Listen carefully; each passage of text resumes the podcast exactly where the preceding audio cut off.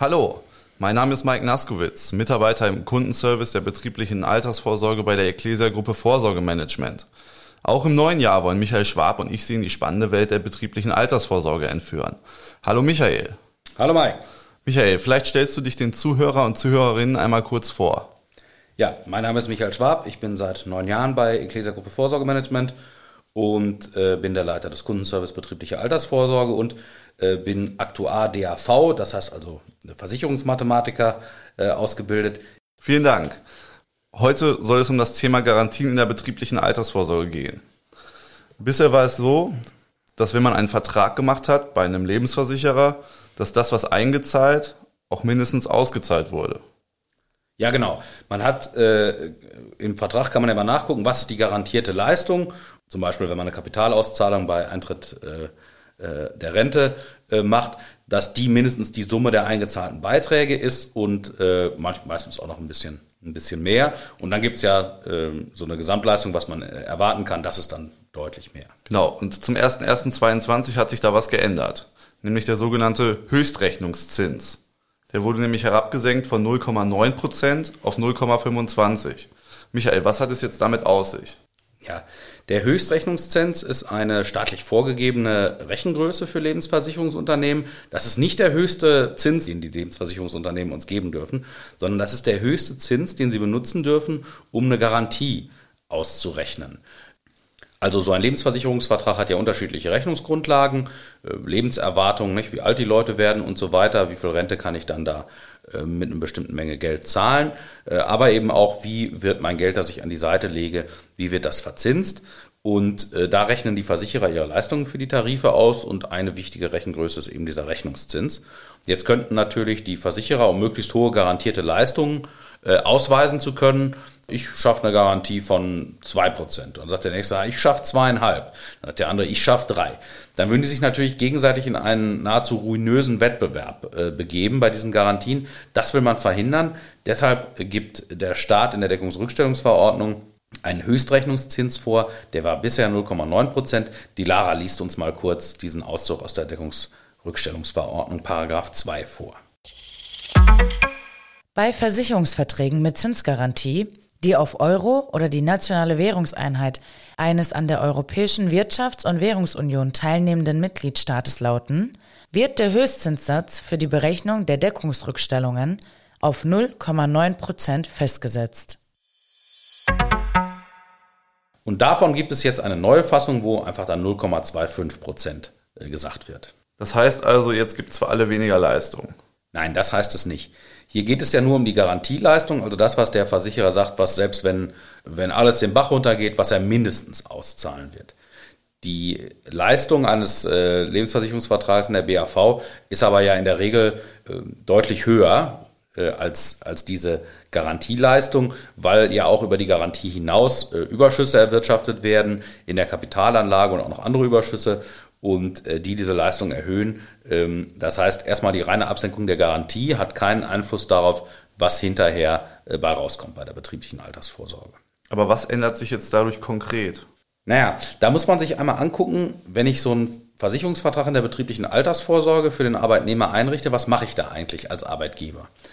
Äh, erstmal ist ja die betriebliche Altersvorsorge immer eine Vereinbarung zwischen Arbeitgeber und Arbeitnehmer, eine arbeitsrechtliche Vereinbarung und der Arbeitgeber macht eine Zusage auf eine Leistung der betrieblichen Altersvorsorge. Bei so versicherungsförmigen Lösungen macht er das äh, in der Regel in der Form der beitragsorientierten Leistungszusage oder der Beitragszusage mit Mindestleistung. Beitragsorientierte Leistungszusage heißt, der Arbeitgeber sagt, ich zahle 100 Euro zum Beispiel im Monat in eine Versicherung ein und das, was der Versicherer dir dafür an Leistungen garantiert, das sollst du hinterher auch mindestens bekommen. Das steht auch so genau im Paragraphen 1 Absatz 2 Nummer 1 des Betriebsrentengesetzes. Die Lara liest uns das mal kurz vor. Der Arbeitgeber sich verpflichtet, bestimmte Beiträge in einer Anwartschaft auf Alters-, Invaliditäts- oder Hinterbliebenenversorgung umzuwandeln. Beitragsorientierte Leistungszusage. Genau, also da sagt man sozusagen als Arbeitgeber die Umrechnungstabelle des Versicherungsunternehmens zu.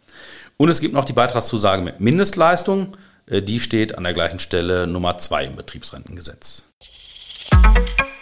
Der Arbeitgeber sich verpflichtet, Beiträge zur Finanzierung von Leistungen der betrieblichen Altersversorgung an einen Pensionsfonds, eine Pensionskasse oder eine Direktversicherung zu zahlen und für Leistungen zur Altersversorgung das planmäßige zuzurechnende Versorgungskapital auf der Grundlage der gezahlten Beiträge, Beiträge und die daraus erzielten Erträge, mindestens die Summe der zugesagten Beiträge, soweit sie nicht rechnungsmäßig für einen biometrischen Risikoausgleich verbraucht wurden, hierfür zur Verfügung zu stellen. Beitragszusage mit Mindestleistung.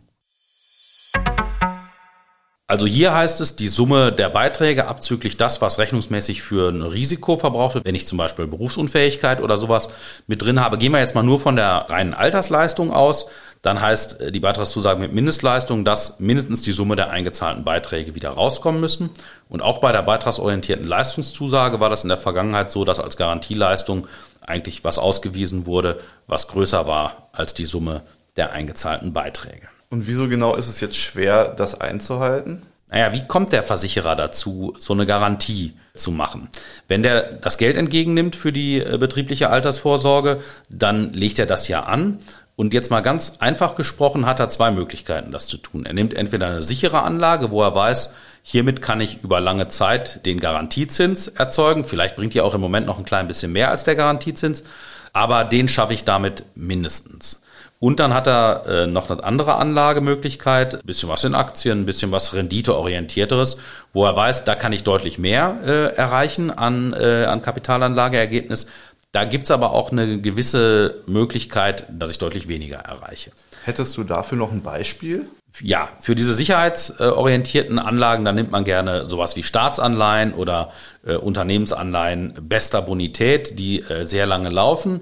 Die haben dann aber eben auch eine entsprechend niedrige Rendite. Und für die anderen Anlagen, da kann ich auch mal was mit Aktien, mit Unternehmensanleihen von etwas niedrigerer Bonität, also etwas höherem Ausfallrisiko, dafür auch höherer Zins machen. So muss man sich das vorstellen. Wenn ich jetzt überlege, ich, ich mache diesen Versicherungsvertrag, diesen Tarif, da muss ich mir zuerst überlegen, wie viel von dem Beitrag, den ich entgegennehme, muss ich in die sichere Anlage packen, damit ich mit dem Garantiezins dahin komme, dass meine Garantie erzeugt wird. Und da habe ich mal ein kleines Rechenbeispiel gemacht. Stellen wir uns mal einen vor, der einen Beitrag von 100 Euro im Monat äh, bezahlt und noch 20 Jahre bis zur Rente hat.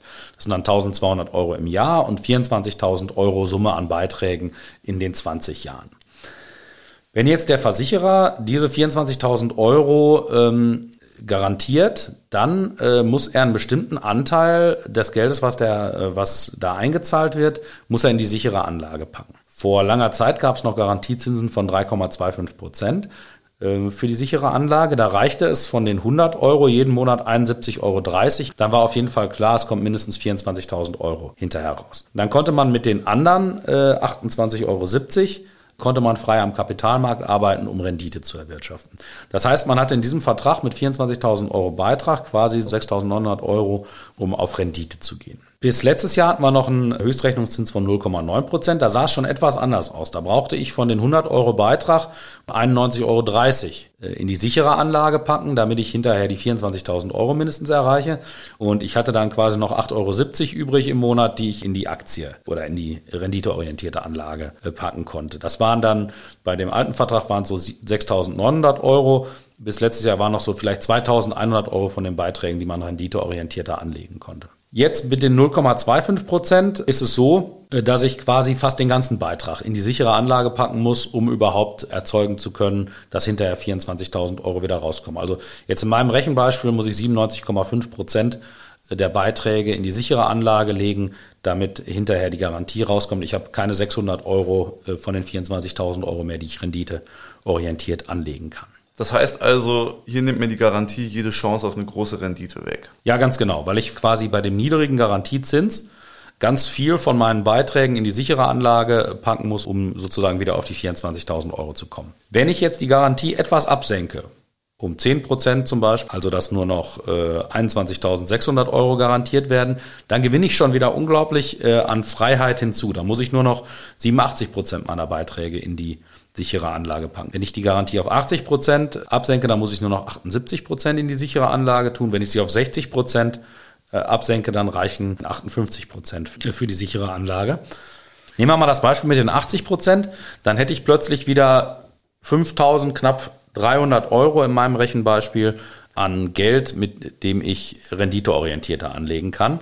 Das ist ja fast neunmal so viel, wie ich bei der 100% Garantie habe. Das heißt also, wenn ich die Garantie von 100 auf 80% absenke, verneunfache ich meine Chancen, auch ein bisschen äh, Rendite zu erwirtschaften. Okay, und was wäre jetzt ein Negativszenario? Ja, das Negativszenario ist, wenn jetzt der Kapitalmarkt, also was wir vorhin gesagt haben, diese Unternehmensanleihen der, der zweiten Bonitätsstufe oder die Aktien oder so, wenn die irgendwie runtergehen wenn die total crashen, wenn die ausfallen sozusagen, dann kriege ich tatsächlich bei dem Versicherungsvertrag dann nur noch 80 Prozent der äh, eingezahlten Beiträge äh, wieder raus. Und wenn ich 100 Prozent Garantie begebe, schütze ich mich vor diesem Risiko als Anleger. Andererseits ist ja, dass sozusagen die Märkte nach unten gehen, nicht das einzige Risiko, dem ich begegnen kann.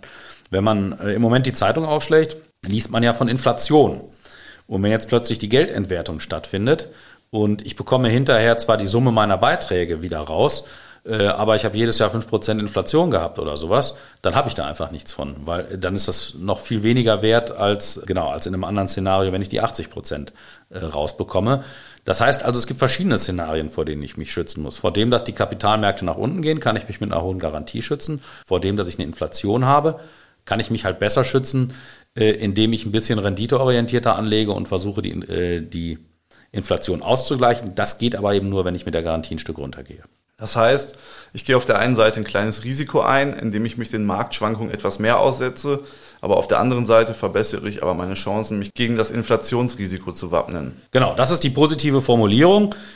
Negativ könnte man auch sagen, eine hohe Garantie kostet einfach viel Geld, kostet Renditechancen. Okay. Könntest du uns noch abschließend einen kurzen Überblick zur reinen Beitragszusage geben? Durch das Betriebsrentenstärkungsgesetz ist die reine Beitragszusage als Zusageart hinzugekommen. Da kann man sich intensiv mit beschäftigen. Das Thema ist dort, weil der Arbeitnehmer etwas an Schutzrechten verliert, hat man im Gesetz festgeschrieben, das kann nur über Tarifverträge eingeführt werden. Das heißt, der normale Arbeitgeber kann das gar nicht mit seinen Arbeitnehmern vereinbaren, dass er sagt, ähm, äh, wir machen jetzt einfach eine reine Beitragszusage. Deshalb spielt das auch in der Praxis der betrieblichen Altersvorsorge, äh, insbesondere in unserem Kundenkreis äh, bei Ecclesia Gruppe Vorsorgemanagement im Moment einfach gar keine Rolle. Kommt nicht vor. Wenn das irgendwann mal sich weiter verbreitet, dann können wir da gerne auch mal eine Folge zu machen. Super. Vielen Dank, Michael, für dieses informative Gespräch. Dann würde ich sagen, hören wir uns beim nächsten Mal wieder. Vielen Dank fürs Zuhören. Wenn wir Ihr Interesse geweckt haben, schreiben Sie uns doch eine E-Mail an podcast.ecclesia.de oder kontaktieren Sie Ihren bekannten Ansprechpartner bei der Ecclesia-Gruppe. Wir freuen uns über Ihr Feedback.